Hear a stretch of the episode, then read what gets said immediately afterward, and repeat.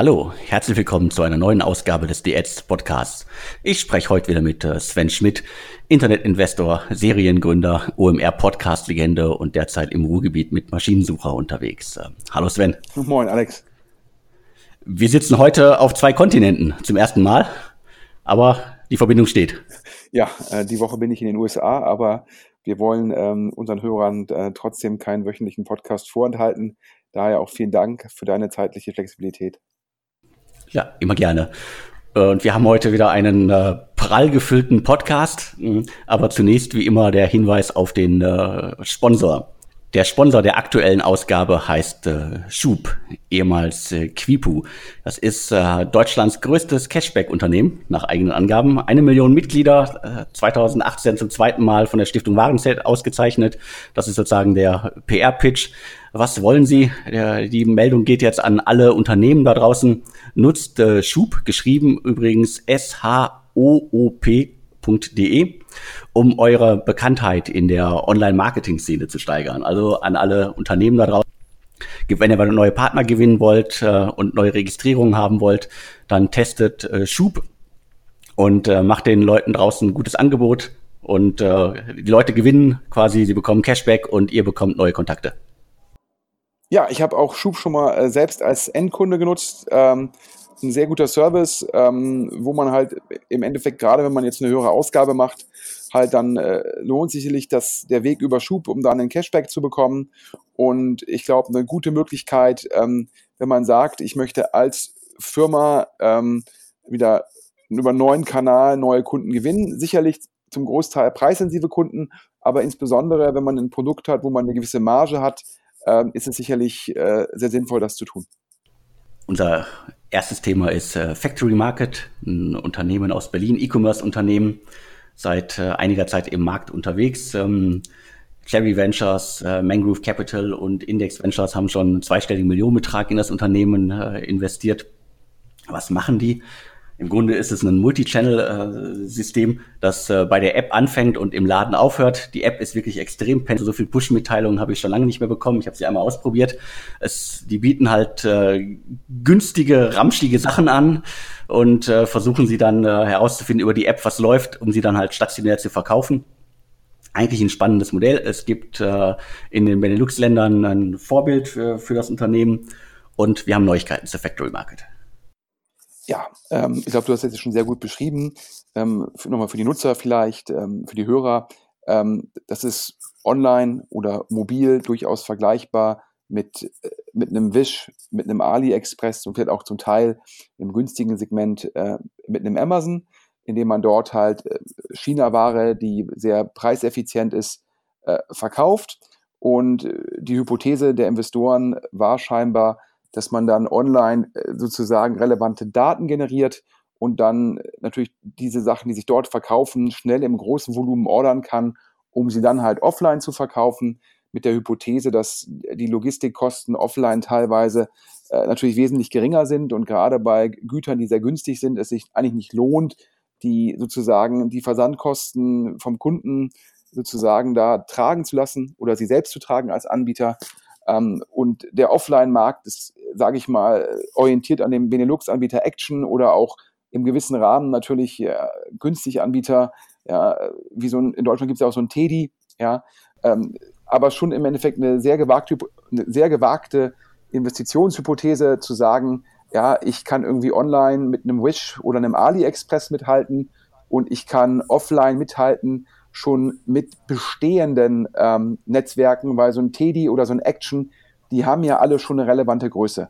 Das heißt also im Endeffekt äh, zu glauben, dass man äh, mit einem Multi äh, sozusagen ähm, ja, Multi-Channel-Ansatz bestehen kann, äh, zum einen gegen Wish auf der einen Seite und zum anderen gegen den Action und den Teddy auf der anderen Seite, das ist schon, äh, also ich habe jetzt gedacht, gedacht, verwegen, verwegen, verwegen, aber die ganze Firma ist aufgesetzt ähm, vom Oskar Hartmann, Oskar Hartmann, der ähm, ursprünglich der Gründer von ähm, VIP, einem äh, russischen E-Commerce-Anbieter ähm, für, für Mode, der dann im Endeffekt sozusagen als, als Angel groß geworden ist, hat dann als einer der ersten, glaube ich, in Wir kaufen ein Auto, also die Auto 1 GmbH investiert, hat dann gesehen, wie gut das funktioniert und hat dann ganz schnell ganz viele Klone von Auto 1, beziehungsweise wir kaufen ein Auto global aufgesetzt.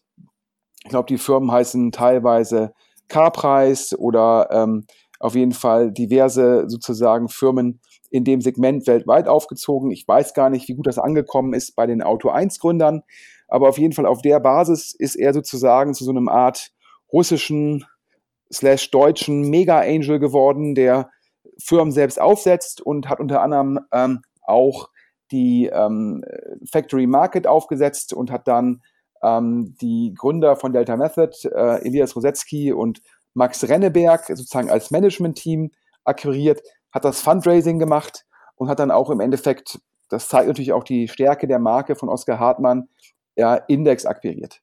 Und jetzt äh, kommen im Endeffekt das, sozusagen, man traut sich ja eigentlich kaum bei dem ganzen Erfolg äh, gegen Index zu wetten, den die haben. Aber in Deutschland, sage ich mal, hat Index bisher kein glückliches Händchen bewiesen. Siehe das Desaster mit Pets Daily, siehe im Endeffekt bei Movinga, während sie drin waren, war das Desaster. Jetzt läuft Movinga wieder, wo sie raus sind. Oder auch ähm, ja, Soundcloud, auch ein Index-Investment. Also ich würde sagen, in Deutschland, ähm, nach Hörensagen ist, ja, ist jetzt auch schon der, der nächste deutsche sozusagen Investmentverantwortliche äh, gegangen worden bei Index.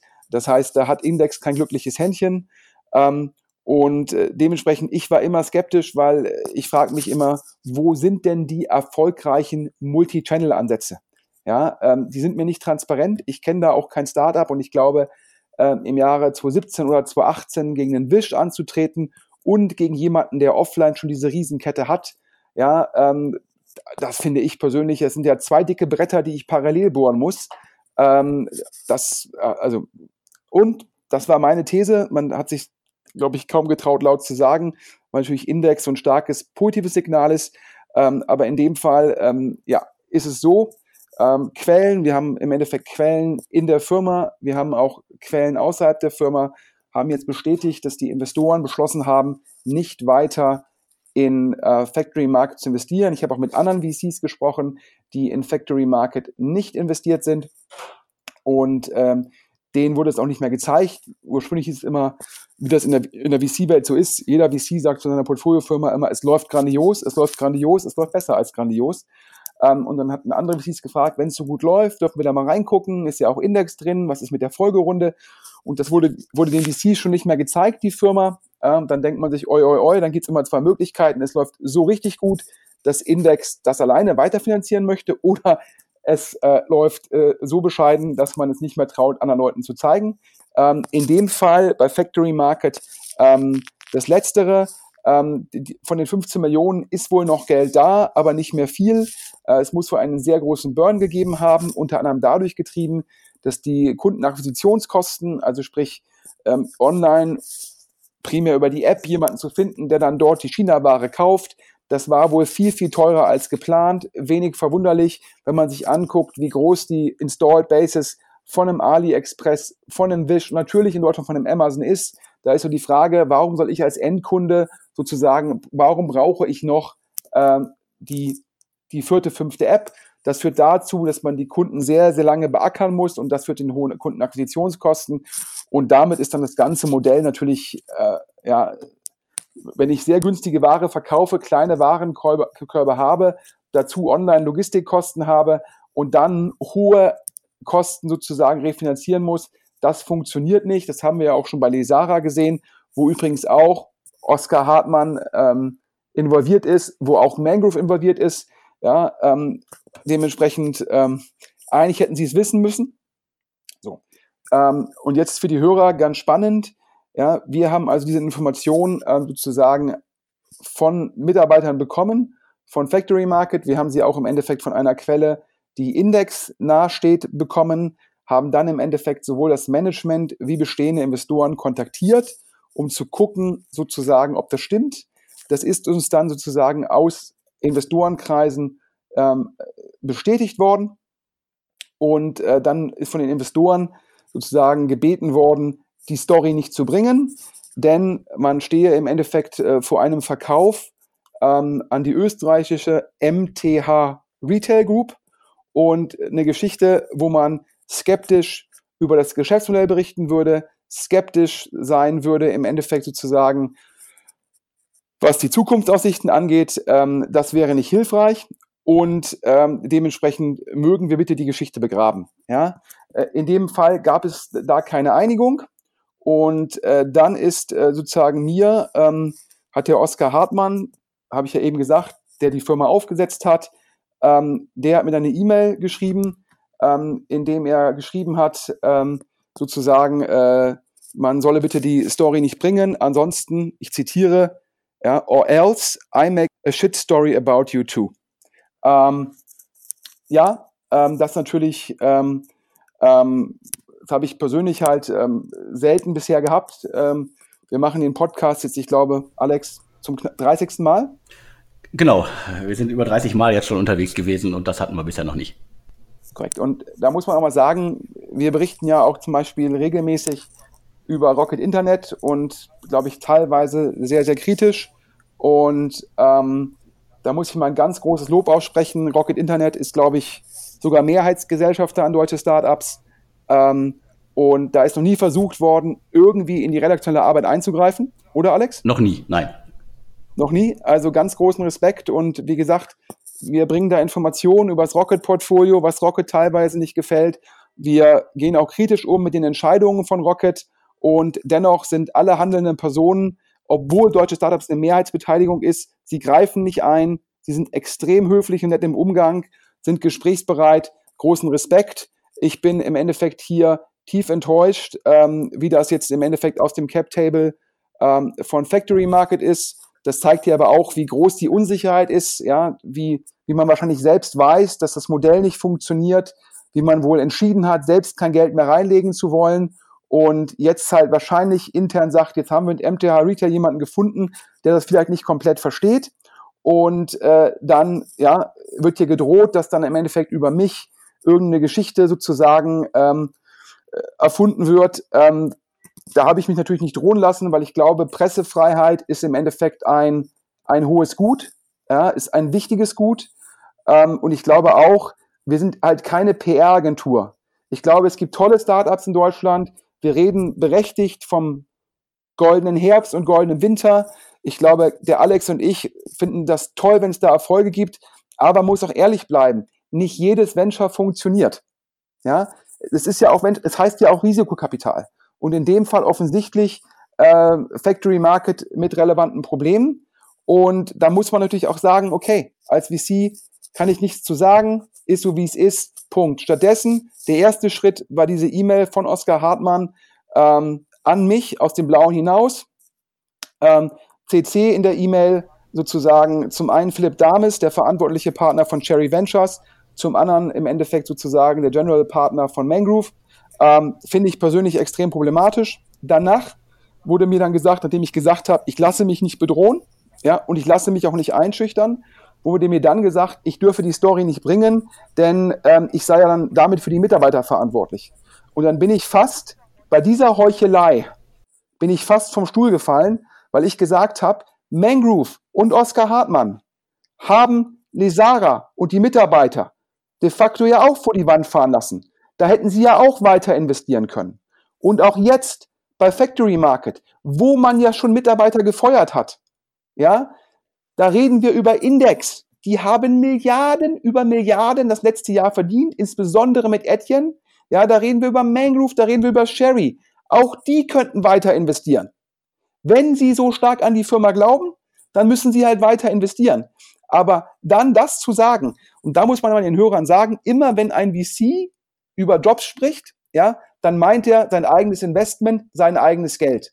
Ja, ich habe bisher in meinem Leben selten einen VC kennengelernt, der gesagt hat, ja, ich verzichte auf Geld, ja, oder ich packe noch mal Geld rein, ja, damit ich Jobs sichere.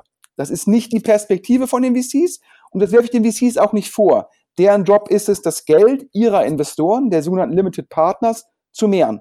Das ist in Ordnung. Aber dann zu sagen, es geht mir um die Jobs, nachdem man überhaupt keine Schwierigkeiten gehabt hat, Lesara sozusagen nicht weiter zu finanzieren, indem man Factory, nicht, Factory Market nicht weiter finanzieren möchte, indem man sozusagen dort schon Leute vor die Tür gesetzt hat. Dann zu sagen, es geht um die Jobs, das finde ich Heuchelei. Habe ich also denen das auch kommuniziert Und dann wurde mir zwischen den Zahlen gesagt, wenn wir diesen Podcast machen, ja, dann würde man das rechtlich prüfen. Und auch da sagen wir, es kann nicht angehen, dass sich freie Presse darf sich nicht einschüchtern lassen, ja, von Leuten, die vielleicht das größere Bankkonto haben und die halt so versuchen, Reportagen zu verhindern. Genau, da bin ich völlig bei dir. Äh, alle stehen immer Schlange, um äh, tolle, positive Geschichten äh, zu erzählen und wollen alles immer überall lancieren. Und äh, wenn es dann aber auch mal schief geht, dann äh, sollten die, die Gründer, die Investoren und alle, die zum Ökosystem dazugehören, einfach auch mal äh, mit Oliver Kahn die äh, Eier haben, sozusagen dazu zu stehen. Ich kann immer verstehen, dass man dazu nichts sagen möchte. Aber gerade Factory Market gab es, glaube ich, in den letzten Wochen, Monaten schon extrem viele Gerüchte zu im Markt alle haben sich gefragt, so, ah, das, wie läuft das eigentlich? Relativ schnell war klar, das läuft nicht. Und ähm, wie gesagt, ich habe die App ausprobiert. Ich habe selten so viel Ramschware auf einmal gesehen. Als Comic-Geek und Nerd muss ich sagen, äh, diverse Produkte, die äh, Superhelden zum Thema haben, sahen nicht unbedingt lizenziert aus. Und das Problem auch bei der Nutzerbedienung äh, irgendwie, diverse Sachen waren doppelt, dreifach drin. Und Lesara Factory Market, vielleicht ist die Zeit einfach nicht mehr da, um äh, billigen China-Ramsch äh, in Europa, in Deutschland zu verkaufen. Ja, vor allem in der Art, wie es verkauft worden ist bei Lesara, im Endeffekt die Fake-Preise, die Produkte, die angeblich einzigartig waren, aber dann doch nur im Endeffekt äh, bei AliExpress günstiger unter einem anderen Namen verfügbar waren. Ähm, mir ist es ein Rätsel, wie so intelligente Investoren wie Sherry oder auch Index äh, glaubten 2017, 2018 da noch rein investieren zu können. Ähm, wie ich gesagt habe, ja, das ist halt so, als wenn ich in zwei Sportarten, ich sage zum einen irgendwie, ähm, ich bin irgendwie parallel im Fußball gegen Barcelona antreten und ähm, dann möchte ich noch irgendwie im, ähm, im Basketball gegen die Golden State Warriors antreten. Ja, das geht meistens auch nicht gut, sondern das wird meistens Ende dramatisch. Und so ist es halt, wenn ich sage, ich trete an in einem Markt, wo es im Retail-Segment kräftigen Gegenwind gibt, äh, wo es aber auch große Player gibt, ja, wie halt Action, wie Teddy auf der einen Seite. Und dann trete ich an gegen Wish und das. Und ähm, also ich bin da gespannt. Ich kann das nicht nachvollziehen, dass die MTH Retail Group, der österreichische Partner, sagt, ich kaufe da Technologie ein. Denn ähm, wie soll jetzt im Endeffekt die App, die du ja gerade beschrieben hast, die dann eher sozusagen sehr aggressiv mit den Not Notifizierungen war, wo die Produktauswahl sicherlich auch nicht nachhaltig kompetitiven Wettbewerbsvorsprung gibt, wie das funktionieren soll. Und wenn dann Investoren schon so verzweifelt sind, dass sie mir halt im Endeffekt äh, E-Mail schicken, wo halt drin steht, ja, or else I make a shit story about you. Ähm, das zeigt dir ja auch, äh, dass da auf der Verkäuferseite nicht viel Selbstvertrauen ist, dass es da dann im Endeffekt sozusagen noch, äh, noch andere Interessenten gibt, äh, wenn man versucht, äh, mich da so in die Ecke zu stellen. Genau, kein schöner Stil. Aber machen wir den Deckel drauf und äh, gehen zum nächsten Thema. Unser nächstes Thema Flaschenpost, auch ein äh, Hype-Startup und äh, Cherry Ventures, über die wir gerade schon gesprochen haben, sind da auch investiert, ursprünglich aus äh, Münster, haben schon über 20 Millionen Euro eingesammelt, also scheint zu laufen. Und äh, was machen die? Das ist im Grunde ein Getränkelieferservice mit der Besonderheit, also sozusagen, die versuchen den, den vielen kleinen lokalen äh, Getränkelieferdiensten, die es ja in jeder Stadt gibt, in Berlin gibt es ein ganzes Dutzend, äh, äh, abzulösen und äh, wie kann man sie bezeichnen als Deliveroo für Getränke. Also hatten zuletzt auch ein bisschen negative Presse, da ging es um äh, die Arbeitsbedingungen und auch um die Gehälter. Aber ich glaube, da gibt's noch äh, viele Themen, die quasi bei so einem großen Unternehmen, also einem stark wachsenden Unternehmen einfach passieren können. Und da gibt es ganz, ganz große Neuigkeiten jetzt. Ja, ich glaube, Flaschenpost äh, ein großer Erfolg. Ich glaube, trotz der negativen Presse der letzten Wochen, ähm, das sind Wachstumsschmerzen, wenn man äh, so schnell wächst.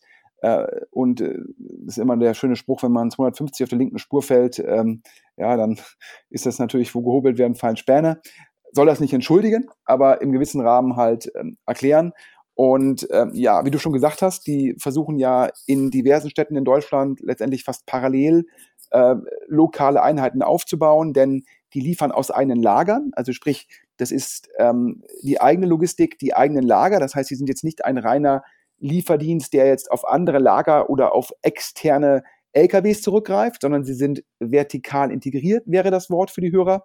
Und das ist natürlich auch im gewissen Rahmen kapitalintensiv, ist natürlich, weil man das halt alles aufbauen muss und man muss es halt in jedem Ort machen. Ja, weil natürlich, man kann ja nicht im Endeffekt äh, von äh, München nach Nürnberg die Flaschen liefern, sondern man muss in Nürnberg eine Basis haben, man braucht in München eine Basis, in größeren Städten teilweise verschiedene Basen, damit man halt die Wege klein hält.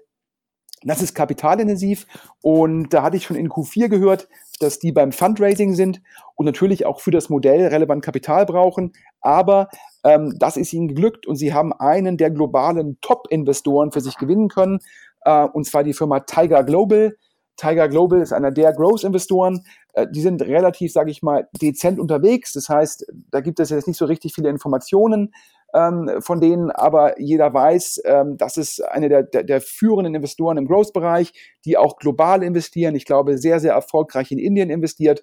Und das ist sicherlich für die Firma ein Ritterschlag, wenn Tiger Global in ähm, Flaschenpost investiert. Äh, die Runde insgesamt 50 Millionen und auch die Bestandsinvestoren ähm, wie Sherry und Vorwerk haben mitgezogen. Das heißt, die haben weitere Anteile gezeichnet. Und ich glaube, Alex, du hast ähm, im Handelsregister herausgefunden, dass auch der Zalando-Investor, nämlich eigentlich die Bestsellergruppe, und zwar, äh, du bist mit den Namen besser als ich, äh, dass der auch investiert hat. Genau, ich hoffe, ich bin mit den Namen besser als du. Also Anders Heuch äh, Pausen äh, findet man auch sozusagen als äh, Investor und äh, das ist natürlich auch ein gutes Zeichen. Also Bestseller Group äh, bei Zalando war schon irgendwie äh, diversen äh, Zeitungen, Magazinen große Meldungen wert. Ist auch ein schöner Name und auch jemand, der, glaube ich, was vom Geschäft versteht. Ja, also daher der, der von dir sozusagen äh, erst goldene Herbst sozusagen war ja dein Bild, jetzt der goldene Winter. Der goldene Winter ähm, geht weiter, wieder sozusagen Geld von hoher Qualität mit hohem Signaling von außerhalb in ein deutsches Startup und Flaschenpost ist natürlich aktuell richtig ein lokales deutsches Startup. Daher super Nachrichten, großer Erfolg äh, für das Portfolio von Sherry. Und da muss ich auch ganz klar sagen, ähm, äh, ja, ich verstehe nicht, warum, klar, ich kann es emotional verstehen, warum sich der Sherry Sorgen macht um das Investment in Factory Market. Aber das Venture-Geschäft, das ist halt so. Es gibt halt die paar Portfoliofirmen, die halt extrem viel Wert generieren. Ja, und dazu gehört sicherlich bei Sherry Flaschenpost und da hat man halt einen großen Erfolg. Und der ist auch schon im Handelsregister sichtbar. Richtig, alles schon äh, verbrieft und versiegelt. Das heißt, äh, wir können noch die Summe hinzutragen, hast du gerade schon gesagt, 50 Millionen. Also phänomenale Nachrichten für Flaschenpost und äh, die deutsche Startup-Szene. Korrekt, und wieder nur ganz spannend. Äh, ich hatte ja ursprünglich mit vielen Leuten auch über Flaschenpost gesprochen und auch viele VCs und da kamen halt immer eigentlich zwei Bedenken. Das eine Bedenken war, wie, wie kapitalintensiv ist es, diese ganzen lokalen Einheiten aufzubauen? Ich glaube, mit einem 50 Millionen Investment von Tiger Global ist die Frage beantwortet. Und die andere Frage war immer, hm, wie margenträchtig ist so ein Geschäft? Und ich glaube, äh, da haben, da hat, da hat Sherry, da haben Vorwerk auf den richtigen Trend gesetzt, den man jetzt ja auch schon in Supermärkten sieht oder den man auch bei Amazon sieht. Wer den Kundenkontakt kontrolliert, der kontrolliert zumindest zum Teil, was der Kunde kauft. Ja, in meinem lokalen Rewe-Supermarkt steht die Nutella von Ferrero ganz, ganz unten im Regal in der Ecke, sodass man es eigentlich gar nicht mehr sieht. Das heißt, Kunden kaufen Nutella in dem Rewe nur noch, wenn sie das wirklich wollen. Also wenn da eine ein, ein aktive sozusagen Kauf, Kaufintention da ist. Ansonsten hat Rewe im sichtbaren Bereich entweder Eigenmarken oder Marken, mit denen sie bessere Einkaufskonditionen vereinbaren können. Offensichtlich ist ihnen das mit Ferrero betreffend Nutella nicht gelungen. Das gleiche sehen wir jetzt ja aktuell bei Amazon. Die versuchen, Amazon White Label Produkte zu pushen. Und da ist ja immer die Geschichte, hm, wenn ein Kunde über Alexa bestellt, sagt er halt, ich möchte zehn Glühbirnen haben oder ein Handy-Ladekabel oder ähnliches. Und dann werden ihm natürlich Amazon White Label Produkte vorgeschlagen. Und das heißt, Amazon hat den Kundenkontakt und kann dann auch in den de facto sehr stark beeinflussen, welches Produkt der Kunde kauft. Und nach meinem Verständnis ähm, betreffend Flaschenpost machen die das ähnlich.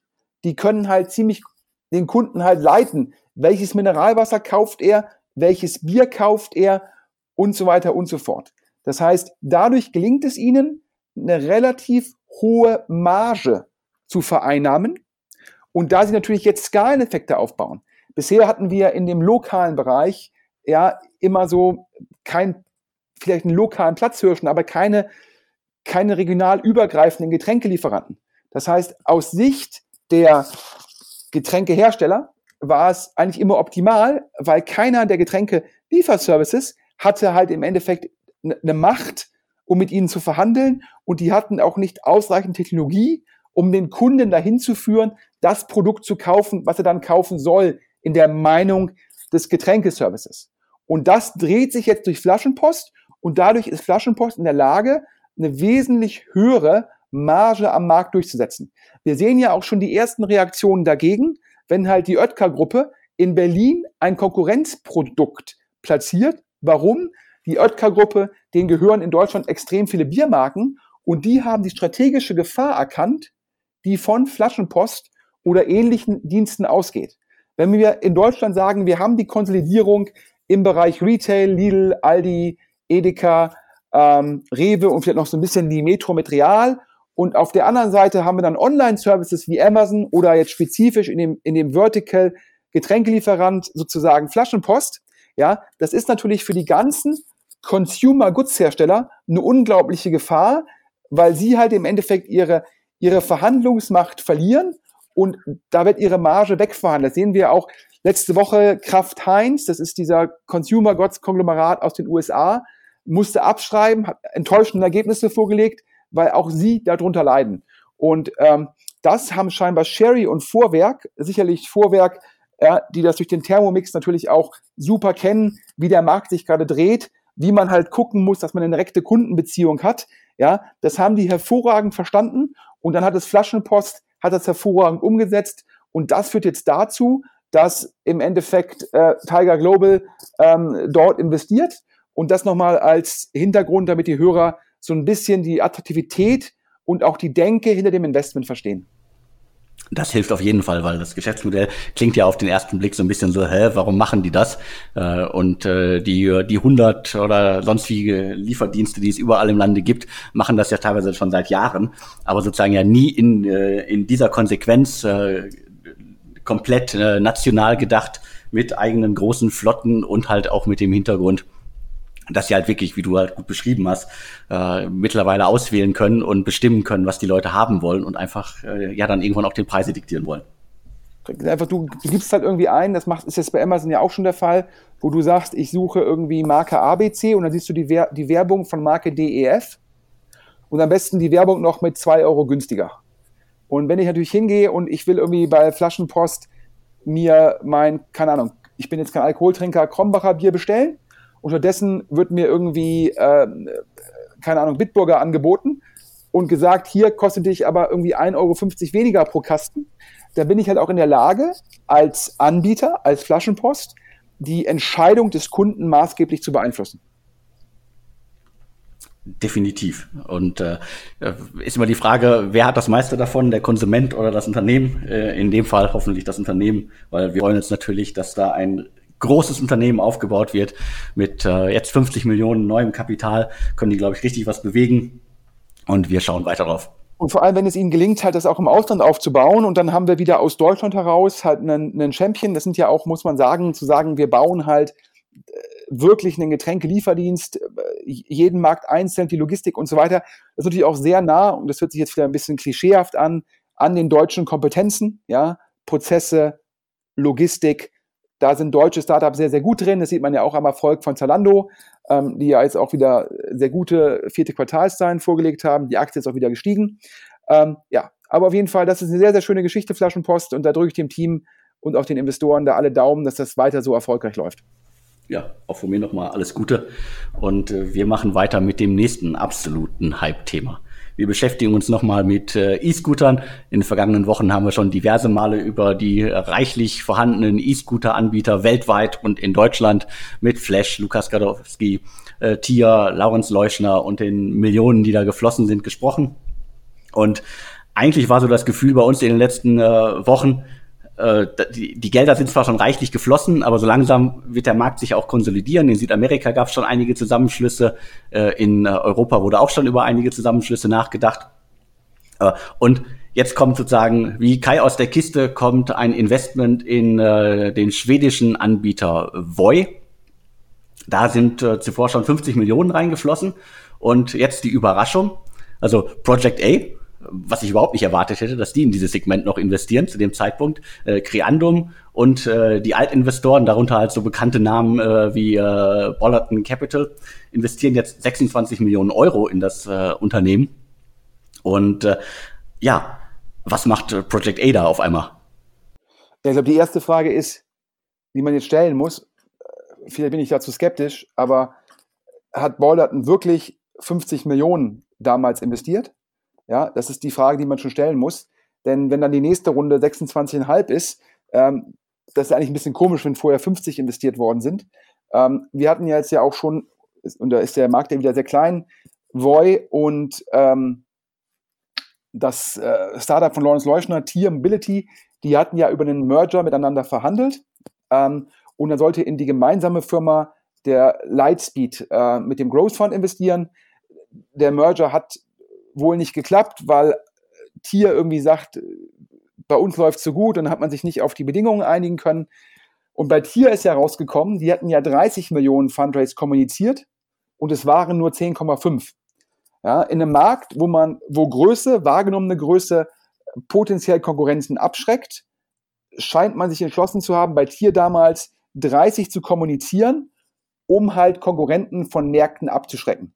Ja, und ähm, jetzt liegt natürlich der Verdacht nahe, wenn jetzt ein 26,5 Millionen Fundraise bei Voy kommt, dass die mit ihrer 50 Millionen Kommunikation vielleicht auch sozusagen sehr aggressiv waren. Denn ursprünglich hieß es, dass Voy 15 Millionen raisen wollte im letzten Herbst, 1,5. Und aus den 15 wurden dann auf einmal in der Pressemitteilung 50. Ja, es war also sozusagen ähm, schon damals auf den ersten Blick nicht erklärbar, ähm, warum das so ist. Ähm, was auf jeden Fall spannend ist, und zwar unabhängig davon, dass ein Project A, auch bekannt sozusagen in der Szene als Heinemann Associates bezeichnet, ähm, dass, ein, dass ein Heinemann Associates halt ähm, nach Balderton investiert. Also eigentlich ja als Frühphaseninvestor bekannt, ähm, äh, Project A, dass man sagt, man macht eigentlich Seed oder Series A ähm, und dann in der Series B oder Series C, ich weiß es gar nicht, zu investieren, nachdem schon so ein großer wie Balderton da drin ist, das ist schon irgendwie ungewöhnlich. Ja, das mh, hm, lässt die These zu, dass es ein Investment ist, was vergleichbar ist mit den Project A Investments in sozusagen diese sogenannten PE-Deals, wo Project A teilweise sozusagen neben Kapital Kompetenz einbringt, was dann die PE-Investoren Project A zuschreiben und äh, dann halt dafür dann teilweise bessere Konditionen bekommt. Das heißt, ich kann nur vermuten, also reine Vermutung, wir haben keine Informationen ähm, gegeben, dass es so ungewöhnlich ist, dass eine Project A hinter einem vermeintlichen 50 Millionen Investment von Balderton kommt, dass hier was ähnliches ist, dass man vielleicht gesagt hat, hier Voy, ohne den Merger mit Tier müsst ihr jetzt stärker ausrollen, schneller an noch mehr Standorte. Dafür braucht ihr operative Unterstützung und Kontakte. Und wir als Investoren glauben, also als Bestandsinvestoren wie Wallerton glauben, dass Project A die liefern kann. Und dann geben wir jetzt Project A einen Anteil und entweder kriegen die dafür mehr Prozente oder die können für ihre Services Geld berechnen, um so das netto investierte Geld zu reduzieren. Da gibt es diverse Möglichkeiten, das auszugestalten. Das wäre meine Vermutung.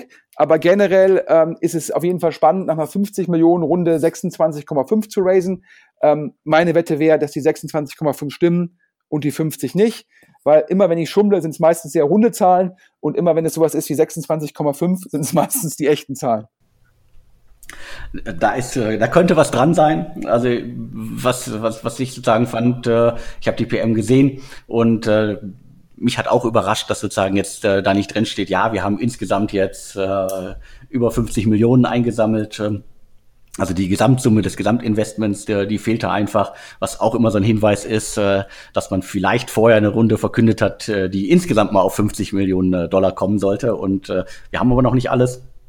Und Project A klar, in, in so einem Zeitpunkt, an so einem Zeitpunkt bei äh, Voy einzusteigen, deutet für mich auch darauf hin, dass sie halt äh, das Geschäft äh, in, in Deutschland unter anderem auch vorantreiben sollten und operativ äh, irgendwas machen sollen.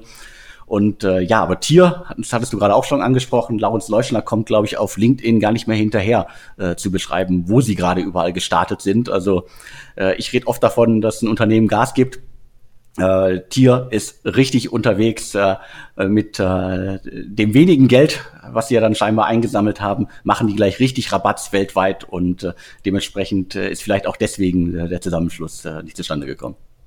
Ja, keine Ahnung, das weiß man immer nur, wenn man selbst am Tisch gesessen hat. Ähm, äh, übrigens, äh, letzte Woche hieß es aus Deutschland, ähm, dass potenziell die Regulierung nochmal gelockert wird und man vielleicht sogar mit dem E-Scooter auf dem Bürgersteig fahren kann. Ähm, das wäre scheinbar im großen Interesse der Anbieter. Ähm, schauen wir mal, ich bleibe da skeptisch äh, mit 25 km/h mit dem Elektroroller über äh, den vollen Bürgersteig. Ich bin gespannt, wie lange das gut geht. Ähm, hier äh, in den USA kann ich zumindest berichten, ähm, im äh, kalten, äh, verschneiten Boston sieht man aktuell wenig überraschend keine E-Scooter. Das hätte mich jetzt auch gewundert. Und ich habe die Meldung zu, zu der äh, Bürgersteigbenutzung auch bekommen und äh, gelesen.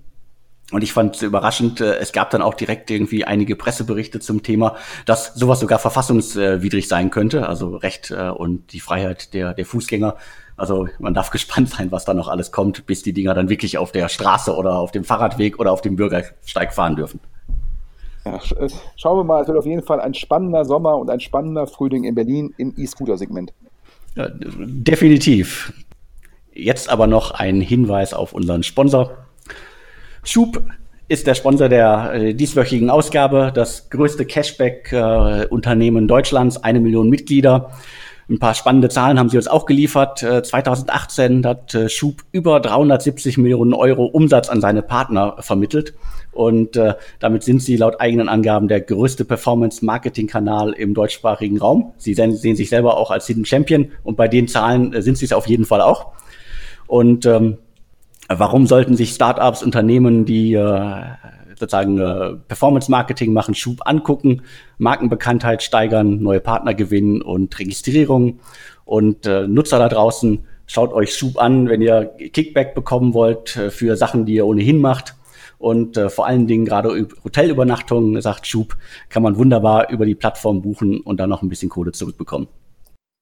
Klar, das war jetzt sozusagen die, die Vorteile für die Endkunden. Ich habe ja auch schon mal, im Endeffekt habe ich ja gerade schon gesagt gehabt, ein, eingangs schon mal äh, Reisesachen über Schub gekauft und dann den äh, Kickback bekommen.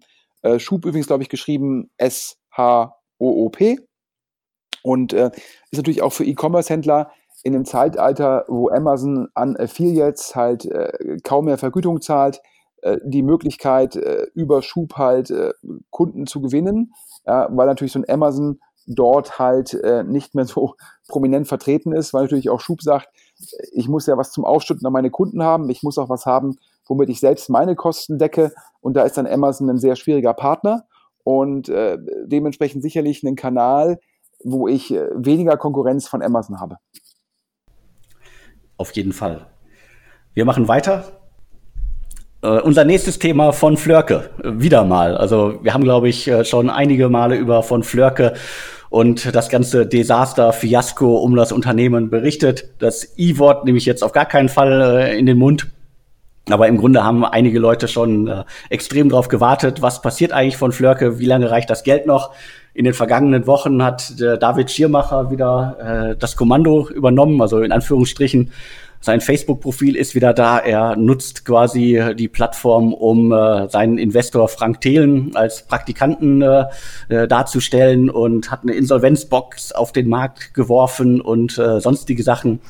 Äh, wurde für seine Social-Media-Aktivitäten, äh, aber zumindest ähm, äh, wurden sie über die bekannten Best-of-Plattformen verbreitet. Also die machen gerade äh, richtig Rabatt, äh, um Wirksamkeit äh, zu bekommen. Äh, Frank Thelen ist äh, relativ ruhig geworden, äh, wenn es um das Thema geht. Und äh, gerade eben kam äh, über WhatsApp von äh, Christian Lutz Schönberger, also dem Lieferanten und ähm, ominösen Partner von David Schirmacher, dem Gründer, ein Hinweis auf eine Petition, und zwar auf eine Petition, die ähm, David Schirmacher, der Gründer, gestartet auf Open Petition, und zwar unter dem Schlagwort Bürgerrechte gibt es jetzt den Hinweis, Frank Thelen muss seine Firmenanteile an von Flörke sofort zurückgeben. Also die Nutzer da draußen, wer auch immer, sollen jetzt David Schirmacher unterstützen bei einer Petition gegen Frank Thelen. Also langsam weiß ich auch nicht mehr, was die noch vorhaben, wie skurril das alles noch wird. Ich wäre froh, wenn das Thema auf die ein oder andere Art und Weise demnächst äh, beendet wird. Die Übernahme durch äh, Ruben Welch äh, aus, ähm, aus äh, der Schweiz ist ja zuletzt geplatzt, darüber hatten wir auch schon berichtet. Aber ehrlich gesagt, hört bitte auf, es reicht.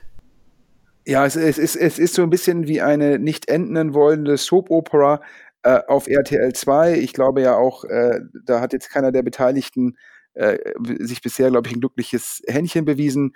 Ähm, ich finde auch den Frank Thelen, der dann angeboten hat, glaube ich, seine Anteile äh, den Capilendo-Geldgebern zu geben, äh, das fand ich, äh, für mich war, kam das an wie Hohn, denn wenn man halt bei den Capilendo-Geldgebern ja letztendlich mit falschen Zahlen das Geld einsammelt und daneben halt auch das Konterfei von Frank Thelen steht, der irgendwie sagt, er arbeite eng mit dem Herrn Schirmacher zusammen und darunter sind die Zahlen, die nicht stimmen und dann sagt Frank Thelen danach, mein Name ist Hase und ich wusste von gar nichts, was meines Erachtens nicht konsistent war mit dem Auftreten in der Presse. Ähm, und dann bietet Frank Thelen, das finde ich ist halt echt hohn, ähm, den Capilendo-Investoren äh, an, sie würden dann seine Anteile bekommen. Denn da muss man mal verstehen, ja, aus Finanzperspektive, wenn ein Darlehen, wenn das Fremdkapital wertlos ist, dann ist das Eigenkapital erst recht wertlos. Also sprich, Leuten, deren Fremdkapital gefährdet ist, und Fremdkapital liegt sozusagen in der Präferenz vor dem Eigenkapital, das Eigenkapital anzubieten, das kann halt nur hohn sein. Denn wenn mein Darlehen wertlos ist, ist mit Sicherheit auch das Eigenkapital wertlos. Das heißt, erst sozusagen verlieren die Capilendo-Leute ja letztendlich ihr Fremdkapital, weil die Firma beim Fundraising meines Erachtens nach nicht die richtigen Zahlen angegeben hat. Dazu hat auch schon das Manager-Magazin berichtet. Und dann geht ein Frank Thelen, der mit seinem, mit, mit dessen Konterfei die Werbung gemacht worden ist, hin und sagt, aber ihr dürft dafür meine Anteile haben. Ja, ähm, da, das persönlich äh, ist wahrscheinlich von Frank Thelen wieder so eine PR-Geschichte gewesen, damit er halt versucht, sich da als der Gute darzustellen. Ähm, aber wenn man darüber nachdenkt, ist es halt eher Hohn. Und äh, dementsprechend sozusagen äh, gucke ich da jetzt drauf äh, auf den Streit zwischen Herrn Schirmacher und Herrn Thelen, der jetzt ja scheinbar da in den sozialen Medien ausgetragen wird und muss halt sagen, ähm, ja, also zum einen, da hast du natürlich vollkommen recht, irgendwann muss es mal enden. Genau, wir, wir bleiben dran. Äh, in gewisser Weise müssen wir es leider, aber das Thema macht halt wirklich keinen Spaß mehr und äh, dementsprechend äh, Deckel drauf. Aber man muss zugeben, es bringt Hörer. Traurig aber wahr, äh, müssen wir das auch mal zugeben. Ja, wir machen ja den Podcast sicherlich auch, um viele Dinge zu erklären, Geschäftsmodell wie Flaschenpost, aber wir freuen uns natürlich auch immer, wenn unsere Reichweite nochmal äh, noch mal über die 5000 steigt. Und äh, da darf man auch mal ehrlich sein gegenüber den Hörern. Äh, das Thema von Flörke anzuschneiden, das ähm, ist halt so, dass in der Aufmerksamkeitsökonomie halt Leute sich dann teilweise solchen Themen hingezogen fühlen und äh, man dadurch auch Hörer sozusagen zufriedenstellt. Definitiv. Äh, es ist wie bei einer Soap Opera. Alle wollen ja wissen, was da passiert. Ja, hervorragend. Nächstes Thema. Genau, wir haben ein Thema auf der Liste. Das ist quasi eher ein Aufruf. Äh, wir haben äh, Informationen rund um äh, Foodspring bekommen. Und äh, wir wissen, dass es eine Runde gibt und äh, wir brauchen aber noch ein paar harte Fakten. Also äh, Hörer da draußen, wer Infos für uns hat in Sachen Foodspring, schreibt an äh, podcast.deutsche-startups.de. Und wir haben auch einen anonymen Briefkasten. Da könnt ihr sozusagen auch eure Infos einwerfen und uns mit äh, Hintergrundstories äh, versorgen. Macht das in dem Fall einmal einen Aufruf zu einem konkreten Unternehmen. Ja, also ich glaube, wir bedanken uns auch für die ganzen Informationen, die uns zugespielt werden, sowohl der Alex wie ich. Ähm, das ist sicherlich auch ähm, oftmals die Möglichkeit, den Hörern äh, Exklusivnachrichten zu bringen. Ähm, und daher einen großen Dank. Alex, du hast jetzt noch für uns, ich glaube, zum Schluss drei exklusive Fundraisings, ähm, die du sozusagen auch unseren Hörern nicht vorenthalten willst. Genau, wir haben drei äh, exklusive Nachrichten und äh, los geht's mit äh, einem Logistik-Startup aus Hamburg, Exchange. Bisher in der Szene kaum vorgekommen, gibt's aber schon seit 2015 von äh, zwei ehemaligen ähm, äh, Boston Consulting Group äh, äh Leuten gegründet, äh, Johannes Schlingmeier und äh, Christian äh, Röhloffs. Das ist ein Marktplatz zum Austausch von äh, Seekontainern. Also es geht auch um Logistik. Da haben wir auch in den vergangenen Wochen oft drüber gesprochen. Also die helfen nicht nur sozusagen äh, Möglichkeiten zu finden, wo gibt's noch äh, Logistikflächen bei Seekontainern, sondern die helfen auch den Anbietern, das Ganze, die Prozesse dahinter zu automatisieren. Also großes Thema. Und ähm, da waren schon sozusagen äh, Point Nine und äh, Python Capital, habe ich gehört, ähm, spricht man sie aus, waren schon investiert, das auch niemand, glaube ich, wahrgenommen hat und die haben jetzt erneut investiert und das wollte ich sozusagen in Kürze hier einmal verkünden. Ja, und ich glaube, wir hatten ja schon oft über Point Nine gesprochen, sicherlich einer, vielleicht sogar der führende Frühphasen-Marktplatz und äh, Software as a Service Investor und auch äh, Python aus UK, sehr marktplatzfokussiert. Ähm, Point9 dazu hat ja schon im Bereich Logistik Investments, das heißt, die kennen sich in dem Vertical oder in dem Segment äh, sehr gut aus. Ähm, wenn die jetzt wieder investieren, äh, meistens ein sehr gutes Zeichen.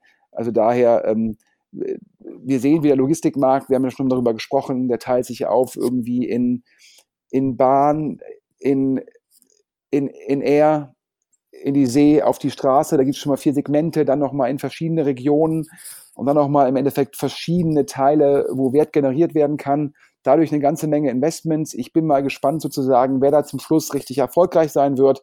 Aber Point 9 hat ja bisher in so einem Segment ein sehr gutes Händchen bewiesen. Das nächste Thema, das ich auf der Liste habe, ist äh, Plantura, ein Gartenmagazin für Hobbygärtner. 2017 gegründet in München. Und äh, nach eigenen Angaben auf der LinkedIn-Seite steht, 800.000 Hobbygärtner äh, sind auf der Plattform versammelt oder nutzen sie. So genau war die Angabe nicht.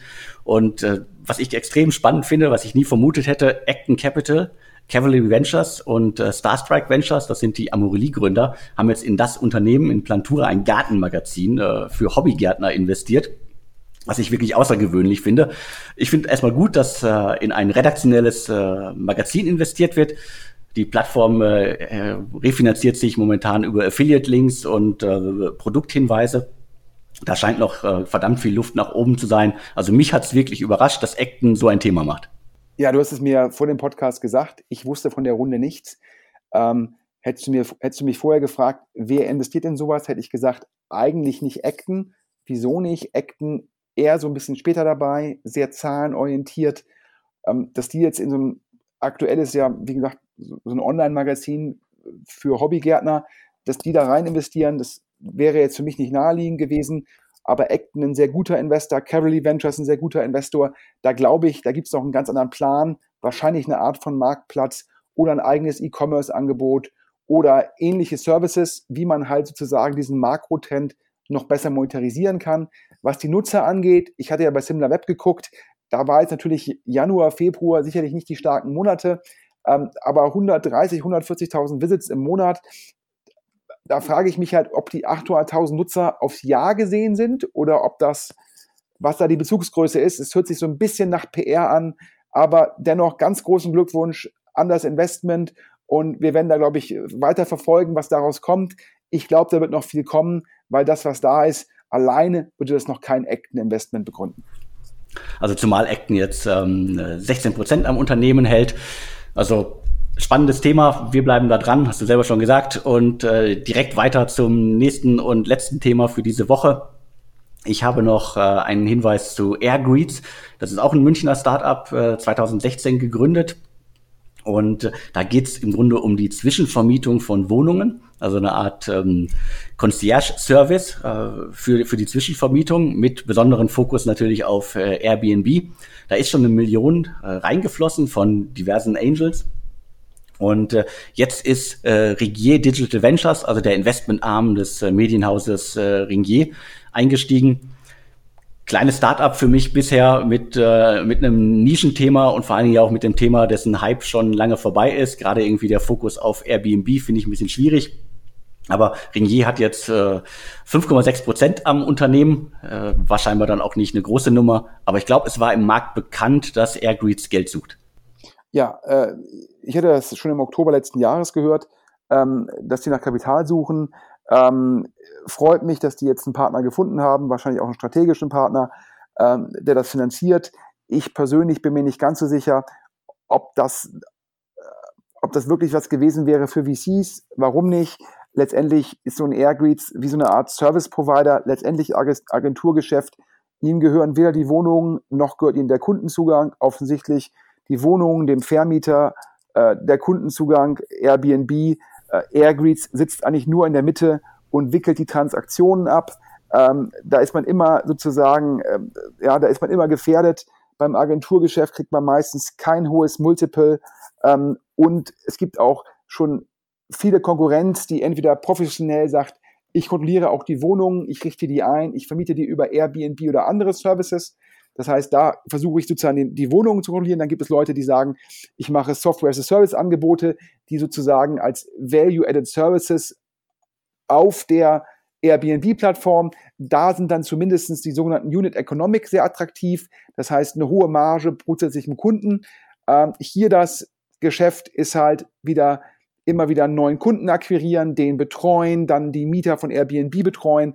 Das meinte ich eben personalintensives äh, Agenturgeschäft. Ähm, dementsprechend äh, wundert es mich jetzt nicht, dass die da keinen äh, Berliner Super Angel und oder einen VC gefunden haben. Dennoch freut es mich, dass das Team Geld gefunden hat und äh, weitermachen kann. Auf jeden Fall. Glückwunsch an, äh, von meiner Seite auch. Und äh, bevor wir Tschüss sagen, nochmal der Hinweis auf unseren Sponsor schub.de, geschrieben S-H-O-O-P.de. Die einfachste Möglichkeit für jeden Online-Einkäufer oder Hotelbuchungen äh, zu tätigen und dafür noch belohnt zu werden. Der ideale Partner, um als E-Commerce-Advertiser performance-optimierte Kampagnen zu starten. Und äh, der Sponsor wünscht sich, wer shoppt, sollte Schub einfach mal testen und sich vom Sparpotenzial überzeugen. Vielen Dank von mir auch ein vielen Dank an den Sponsor. Ja, ähm, dementsprechend, wir liefern hier den Podcast ja kostenlos. Wir sind insbesondere deutsche Startups auf Sponsoren angewiesen, damit ihr die Webseite kostenlos nutzen könnt, damit der Podcast kostenlos bleibt, äh, denn damit sind auch Kosten verbunden. Wir freuen uns sozusagen auch über neue Sponsorenanfragen. Bitte an podcast.deutschestartups.de und ich freue mich immer, wenn es auch jemand ist wie Schub, wo ich sage, es ist ein spannendes Geschäftsmodell, ein spannender Marktplatz. Man bringt die Kunden mit den Shops zusammen und äh, das macht für beide Seiten Sinn und macht natürlich auch für Schub Sinn. Und äh, das ist immer schön, äh, wenn man auch sagen kann, äh, den Ansatz des, des, Sponsors kann man, kann man gut verstehen. Und daher großen Dank an das Team von Schub. Und wir freuen uns auf neue Sponsoren und auf jeden Fall einen guten Start in die Woche. Alex, vielen, vielen Dank für den Podcast. Ja, auch von meiner Seite vielen Dank und euch allen da draußen eine schöne Woche. In Berlin ist sie ja besonders kurz. Wir haben zum ersten Mal einen äh, Feiertag, äh, Weltfrauentag ist Feiertag in Berlin. Wundert euch nicht, wenn äh, Berlin am Freitag still ist. Wir hören uns nächste Woche wieder. In dem Sinne, vielen Dank. Bis dann. Tschüss.